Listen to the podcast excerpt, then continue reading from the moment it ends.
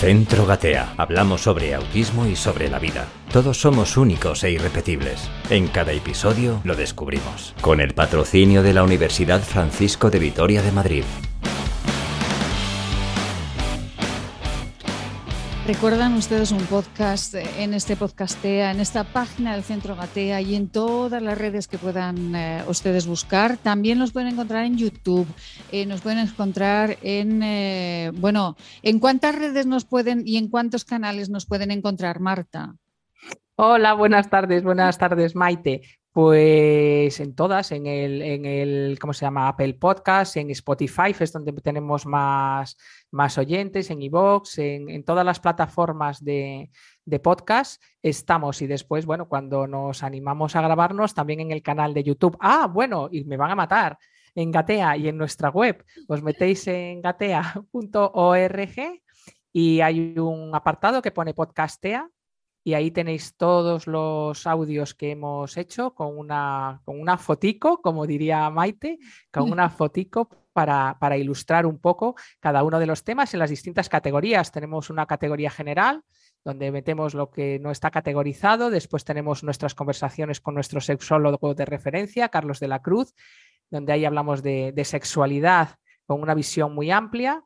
Después tenemos nuestras visitas al neurólogo, que, que también las, las, metemos en esa categoría, tanto en YouTube como en nuestra web. Después tenemos la de Tú también cuentas, donde le damos voz a los hermanos. Después tenemos otra categoría donde hablan personas con autismo y madres de personas con autismo.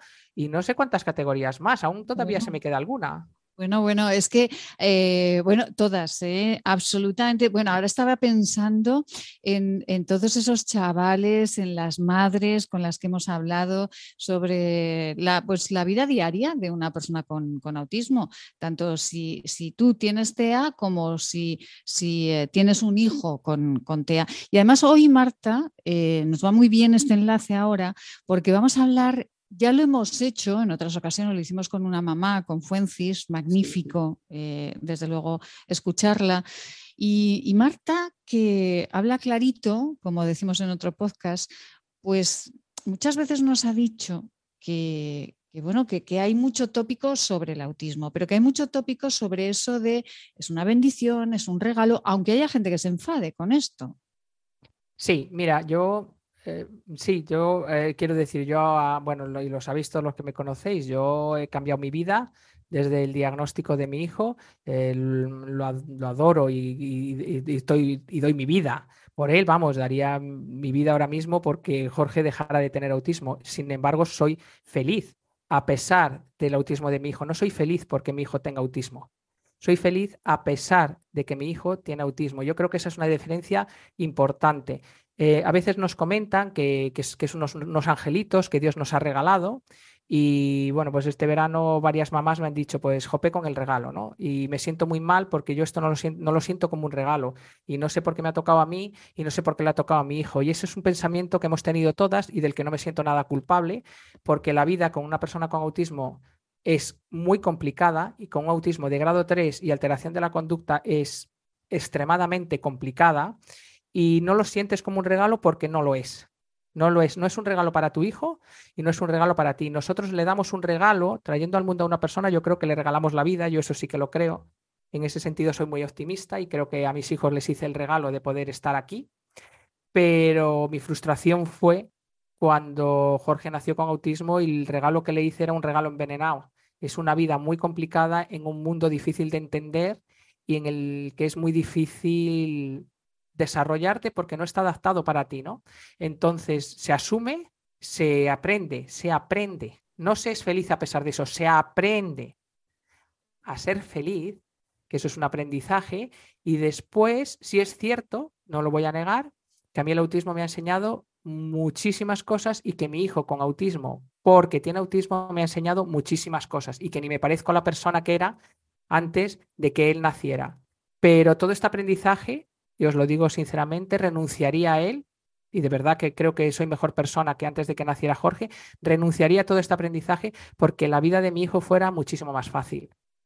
Es eh, bueno que muchas veces nos parece eh, pues un sueño, ¿no? una utopía, eh, o nos plantean que, la vida es maravillosa, que bueno, pues eh, todo el mundo es muy libre de, plantear sus razonamientos como considere, pero que hay, pues por ejemplo, las familias que tienen niños con grado 3 de autismo lo tienen complicado, Marta, porque el autismo es, y nos queda claro a todos, que, es un trastorno que tiene comprometido, entre otras cuestiones, el lenguaje, la comunicación, muchas otras eh, facetas de, o, partes de nuestro cerebro. Pero es que en grado 3 hay unas necesidades importantes que hay que cubrir todos los días 24/7.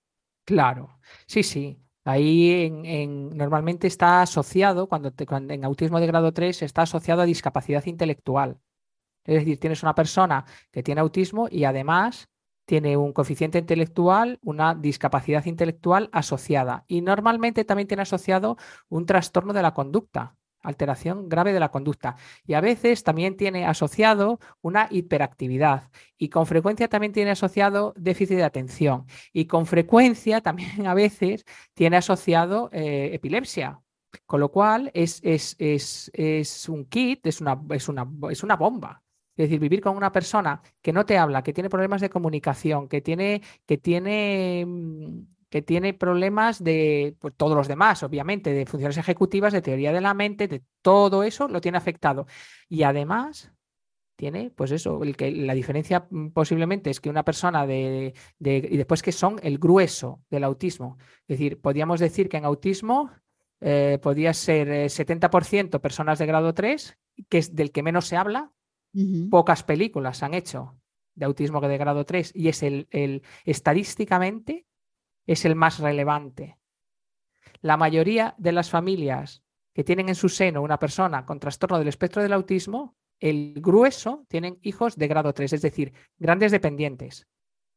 Personas que, de las que hay que estar pendientes, lo que tú dices, 24/7 con unas necesidades a nivel sanitario y educativo muy importantes.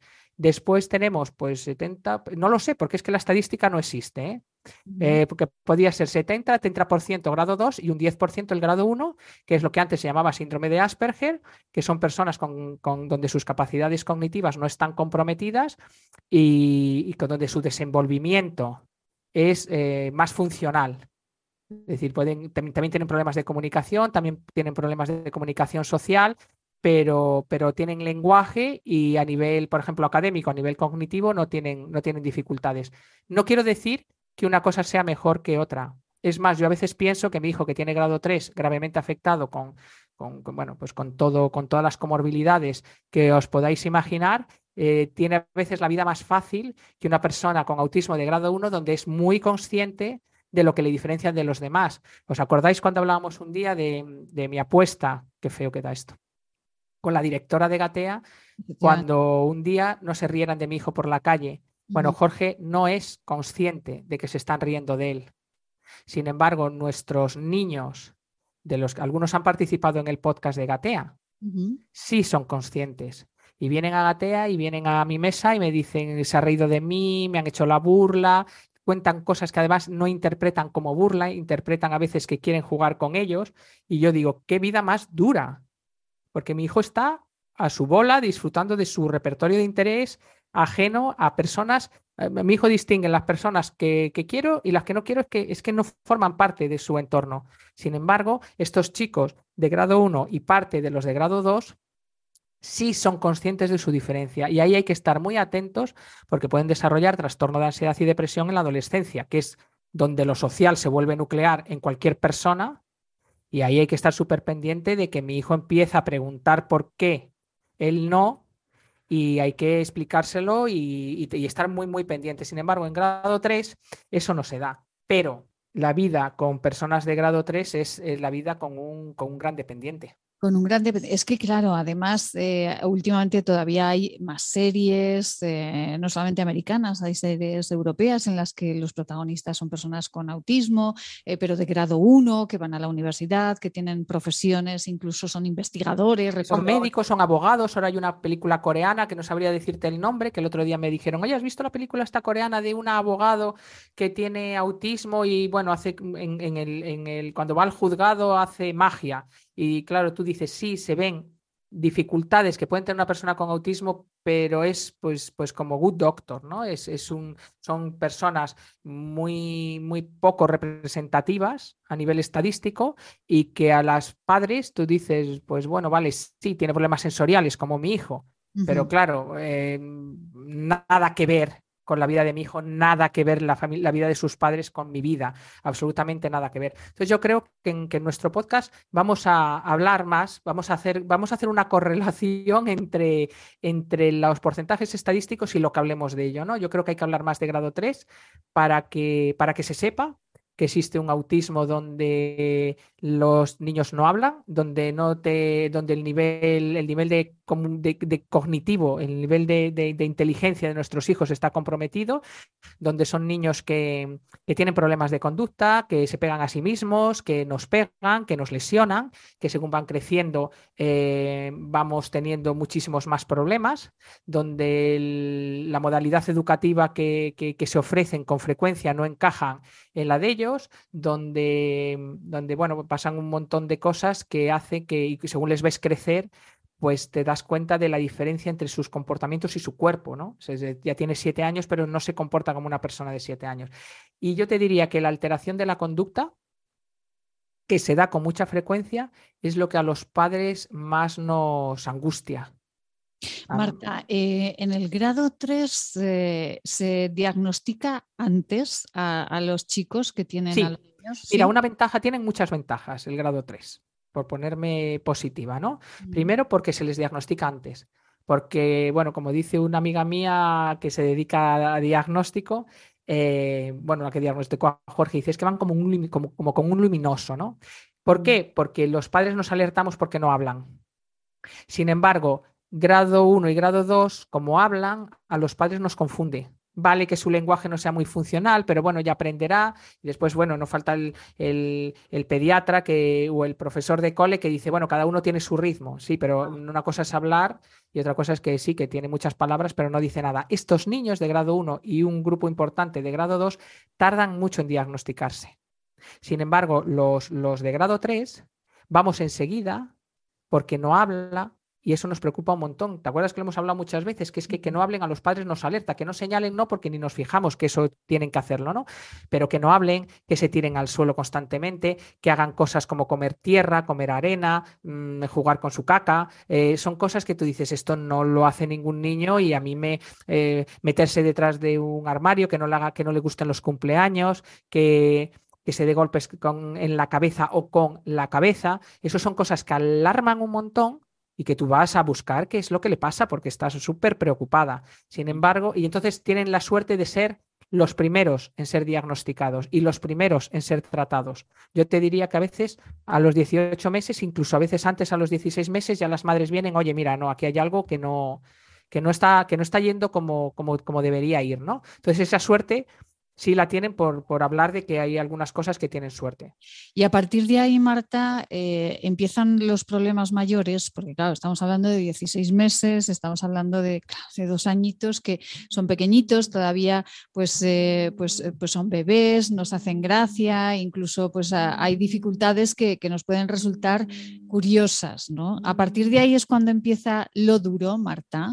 Sí, sobre todo porque les coges debajo del brazo, quiero decir que tu hijo y confundes la rabieta con una alteración de conducta, o lo que nosotros llamamos crisis conductuales, eh, lo confundes con una rabieta o da igual, aunque no lo confundas, aunque sepas que lo que está desregulado y está teniendo una crisis de conducta, lo coges del brazo debajo del brazo y te lo metes en el coche.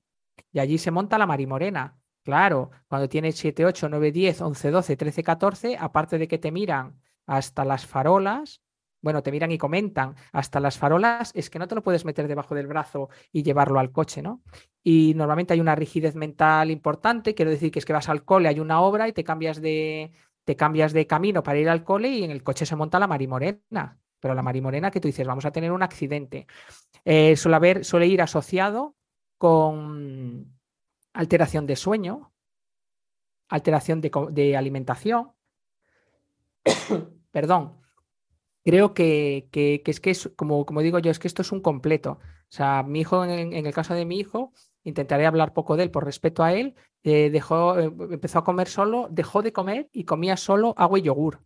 Estaba desnutrido. porque empezó a discriminar la comida al punto de solo beber agua y tenía un compañero que solo bebía agua mineral de una marca en concreta. Entonces, esos, esos trastornos de la alimentación se dan con mucha frecuencia en autismo de grado 3, también en los otros, pero en autismo de grado 3 también. Y alteración del sueño, pues me duermo media hora, paso la noche em, en danza, pero en danza gritando, chillando, alterado, después me vuelvo a dormir, duermo una hora, después me vuelvo a despertar. Yo, en mi caso, porque, bueno, puedo hablar de casos que no conozcáis, pero bueno, por hablar del mío, estaba tan agotada después del primer año de Jorge que, me caí redonda y empecé a convulsionar. Estuve ingresada un mes en, en un hospital porque era, no era 24-7, o sea, era 24, literalmente 24, porque él dormía medias horas sueltas. Eso es imposible de mantener eh, y, estar sano, imposible, porque después hay que continuar con la vida y hay que... Bueno, pues tienes que ir a trabajar, tienes otros hijos, tienes padres, tienes amigos. bueno, vida social no, porque obviamente renuncias a ella. Entonces, bueno, yo ahora cuando veo a las mamás de Gatea vivir, vivir lo que yo he vivido, solo pienso en cómo te puedo ayudar, cómo te puedo ayudar para que no pises por donde yo pisé. Y a veces le digo, digo, escúchame, no te olvides de respirar, fijar lo que os digo, no te olvides de respirar y no te olvides de beber agua. O sea, yo adelgacé, no se puede adelgazar 20 kilos perfectamente. yo tengo fotos de entonces y estaba escuálida, porque dejas de respirar, estás en alerta constante y te quedas como en, como en apnea, ¿sabes? Cuando, como cuando tú te asustas que haces y dejas de beber agua también, Marta. Sí, porque te olvidas, dejas de tener sed. claro. Y comer, por supuesto, no comes, porque te sienta mal la comida, porque no duermes. O sea, es, un estado, no dormir es muy grave. Entonces, claro, ellos no duermen, nosotras tampoco. Entonces, aquí, eh, bueno, y esto todo el que, todas las mamás que tienen un niño con estas circunstancias lo han vivido.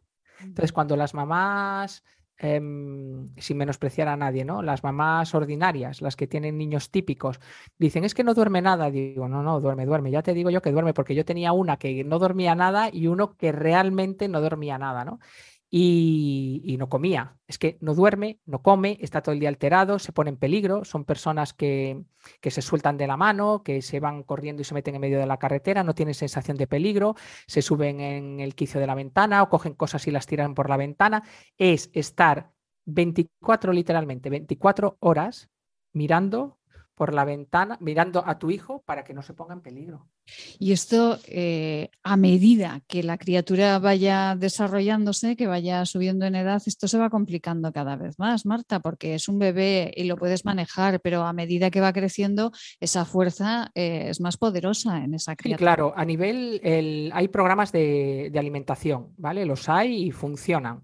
Y hay programas de sueño, y los hay y funciona. Y animo a, a todas las mamás que estén en esta circunstancia que vayan a terapia. El programa de sueño para una madre es reventador, hay que mirar bien cuánto se hace, pero a nuestros niños hay que enseñarles a dormir y hay que enseñarles a dormir solos. Hay que descartar que haya alteraciones neuronales que, que, ahora mismo, con como está avanzada la ciencia, se, se detecten, pero si ahora mismo no estamos tan avanzados como que se detecten, hay que enseñarles y hay que enseñarles a dormir solos porque después llegan los 14 y los 15 años y dormir con un hijo es complicado y, vienen los problemas y hay que anticiparse. Entonces, cuanto antes lo hagamos, mejor, pero obviamente cuando puedas hacerlo, porque es un programa muy duro, muy duro, muy duro de llevar. Yo creo que no lo olvidaré nunca, ¿no? Y después, efectivamente, cuando hay alteración de, conducta, aunque tu hijo esté muy bien intervenido, aunque vaya a terapia y vaya al mejor colegio del mundo, hay que tener en cuenta que la conducta puede ser por una alteración sensorial o por una alteración conductual, que oye, que me estás diciendo que no algo, eso le pasa a cualquier niño y yo sí lo quiero y entonces te monto el pollo. O puede ser por, por, como nosotros lo llamamos, mira, hablando claro, nosotros, también me dijeron que tenía alteración de conducta de origen idiopático. Y yo dije, Dios. Idiopático. Idiopático. Pues, pues es decir, que desconozco el origen. Y digo, ¿y no me podías haber dicho que de origen idiopático es que no conoces el origen? Como decíamos en el episodio anterior de Hablando Claro, pues aquí hablando clarito. Mira, eh, alteración de conducta de origen idiopático. Pensé que era una, un problema neuronal, la idiopatía. Yo ya me inventé todo, digo, la idiopatía debe ser otro trastorno más en este, en este rosario de trastornos, ¿no? Bueno, bueno, pues son alteraciones de conducta que una vez que has analizado, nosotros lo que enseñamos a nuestros alumnos en el máster es hacer análisis funcionales de la conducta. Y un análisis funcional de la conducta es saber qué función tiene la conducta, qué antecedentes hay y después aplicar consecuentes para que la persona aprenda, ¿no? Entonces, eso es un análisis funcional de la conducta, ni más ni menos. Entonces, se hacen análisis funcionales de las conductas de nuestros chicos, obviamente de las conductas disruptivas, de las que no, de las inadecuadas, de las que no queremos, ¿no? Entonces, eh, mm, los Jorges tienen una crisis y nosotros vemos si está provocada, pues, por algo biológico es decir, que me duele el estómago, me duele la cabeza, eh, me duele el hombro y no lo sé decir o no lo siento porque tengo un problema sensorial o porque hay una luz de un color determinado que a mí me altera o porque hay un ruido que una sirena de una, de una mm, ambulancia que me altera, un perro o lo que sea, vemos que es el catalizador, lo que ha hecho que esa conducta eh, ocurra, ¿no? A veces hacer a veces acertamos, es decir, a veces sí, o, son muchas cosas acumuladas, o estoy tan frustrado. Mirad, yo es que a veces pienso que no es que sea de origen idiopático, es que vosotros imaginaros ahora que no puedes hablar para decir lo que sientes, lo que quieres, eh, compartir. No, no puedes hablar. Te vas a China y tú no puedes hablar. Y además los chinos, que nos han plantado allí, nadie nos lo ha dicho, nos hemos subido en un avión y dices, ah, la pum, Maite en China. Vale, entonces Maite no habla chino, el aprender chino se le antoja horroroso, se lo dan por escrito y tú dices, ah, fenomenal, pues estos signos no tengo ni idea. Después Maite hace pis, tiene ganas de hacer pis y dice que quiere hacer pis, obviamente en su idioma. Nadie la entiende, en español nadie la entiende, entonces Maite se me encima, perdona Maite, Maite se me encima y entonces se lleva una bronca de, una, de, un chino que se pone a gritarle que quién se cree que es, que le han dicho 20.000 veces, que no sé qué, que no sé cuánto, ella no entiende porque la están chillando y así sucesivamente. Quiere comer, tiene que, tiene que esperar a que el chino en cuestión decida que es la hora de comer y encima le da dos palillos, que ella dice, ¿y estos dos palillos qué quiere que haga con ellos? Entonces juega con los palillos, rompe uno, se gana otra bronca. Ese es el día a día de una persona con autismo en, en su casa, en su cole. Entonces a veces no es que sean de origen idiopático, es que están hartos. Es que, Maite, tú le darías un guantazo al chino. Dice, mira, tío, o sea, ni te acerques a mí de llamar nuestra atención, de decir ya... Desahogarse, Maite. Estoy aquí y, no me entendéis, ¿no? No, y de, desahogarse, que a veces, el, oye, reconozcamos todos que dar un golpe en la mesa desahoga mucho. Mm, claro. Entonces, quiero decir, nosotros eso lo tenemos dentro.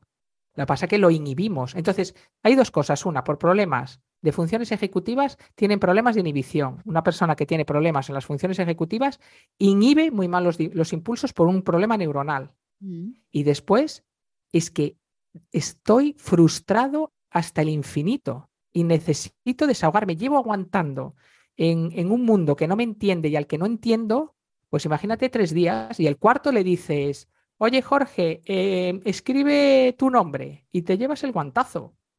que está harto ya. Claro, entonces el origen no es idiopático, el origen es muy conocido, pero después obviamente les duele la cabeza, no sabes cómo decirlo, llega un momento en que, en que te desregulas. Hay una luz o un sonido que, que te tal, pues te desregulas, pero claro, los que vivimos con ellos, pues, pues estamos llenos de moratones. Yo tengo muchas mamás en Gatea que primavera, verano, otoño, invierno llevan manga larga.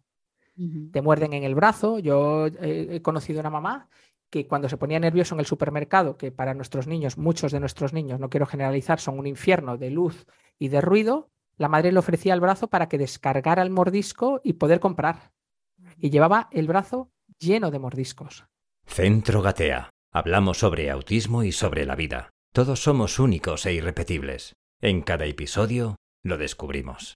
O sea, este autismo existe. Hablemos de este autismo. Existe, hay muchos, es el grueso del trastorno.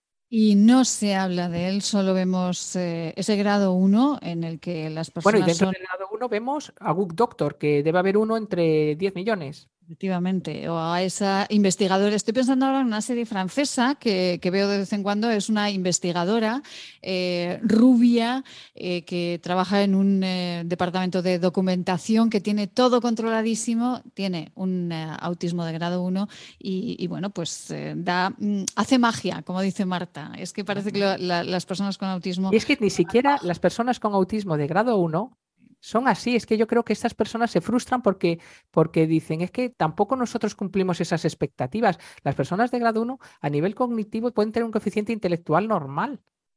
Son mucho más autónomas, cognitivamente eh, y a nivel académico tienen un desarrollo normal, pero no son genios.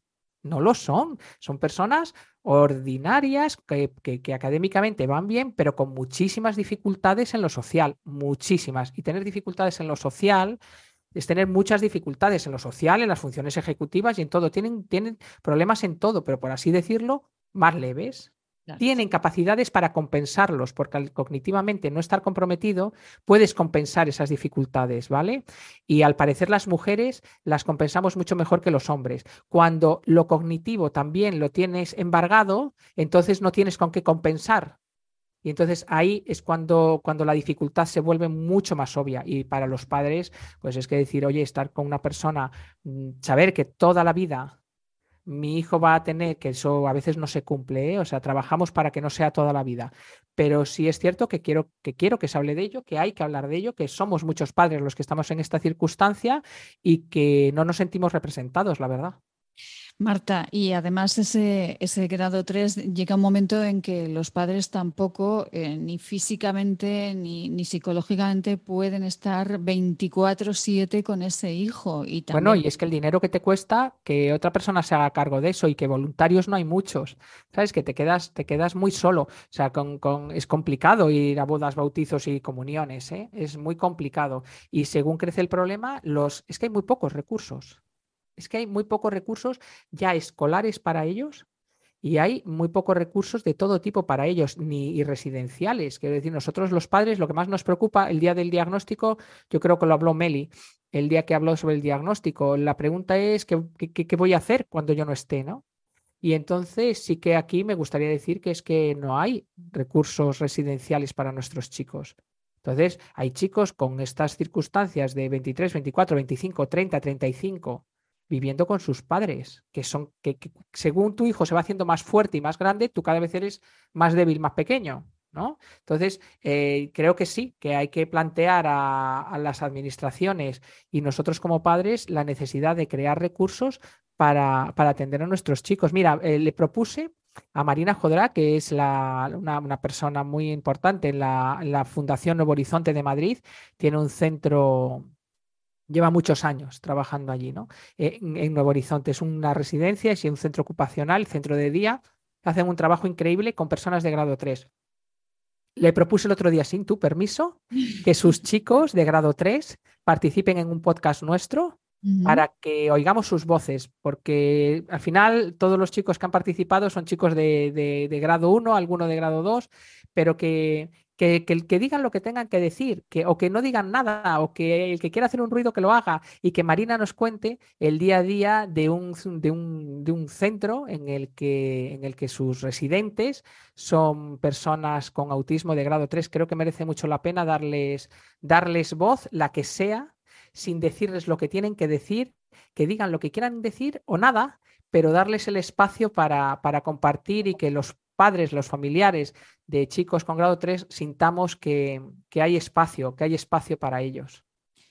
Pues eh, anotado queda, Marta. Solo hay que poner el día y la hora. Y nosotros eh, ahí estaremos todos eh, juntos para, grabarlo, porque además es verdad que este podcast, y no nos cansamos de repetirlo, es en directo, directísimo. Aquí no hay guiones, aquí no hay edición. Aquí, si el micrófono no está en su sitio, pues se dice. Que siempre soy yo. y los chicos, les recomiendo de verdad que escuchen a esa madre y a esos chicos con autismo que nos dijeron las cosas, son de grado 1, alguno de grado 2, eh, grabaremos a los de grado 3, nos dicen las cosas muy claritas, muy claritas y tal cual lo contaron, tal cual está en eh, este podcastea que, que, bueno, pues que tanto está dando que hablar en todos eh, los lugares del mundo, Marta. Que sí, qué alegría, qué alegría y qué sorpresa además. Es, es, como una, es una sensación muy rara, la verdad, es una sensación muy rara. Yo tengo la sensación de estar contigo charlando con nuestro cafecito y bueno, y, que pues eso, y que nos llevamos muy bien y que nos gusta hablar de autismo, pero después cuando nos escriben o por redes sociales o por email o por WhatsApp y nos llaman por teléfono de Perú, de Chile, de Argentina, de Barcelona, de, de La Coruña, de Cádiz, de Huelva, de, Valladolid, ¿eh? de, Zaragoza. de Zaragoza, efectivamente, y nos dicen que nos han escuchado, es como el, de verdad, yo creo que no sería tan clara si supiera que me escucha tanta gente. Así que bueno, me abstraigo, creo que estoy solo contigo y sigo diciendo lo que pienso porque creo que hay mucha gente que piensa como yo y creo que hay poca gente que lo dice en público. Y también animaría a, decir, a decir lo que pensamos a decir lo que pensamos y a pedir lo que queremos para nuestros chicos de grado 3, porque se lo merecen y sobre todo por una cosa, Maite, porque ellos no lo pueden pedir.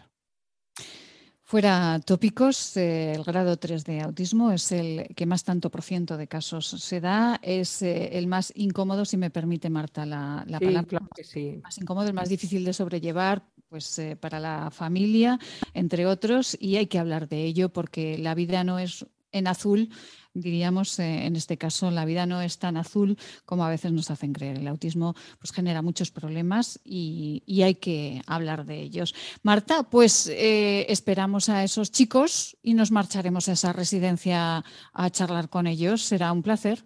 Lo vamos a hacer, ya veréis qué bien va a quedar. Va a ser muy chulo.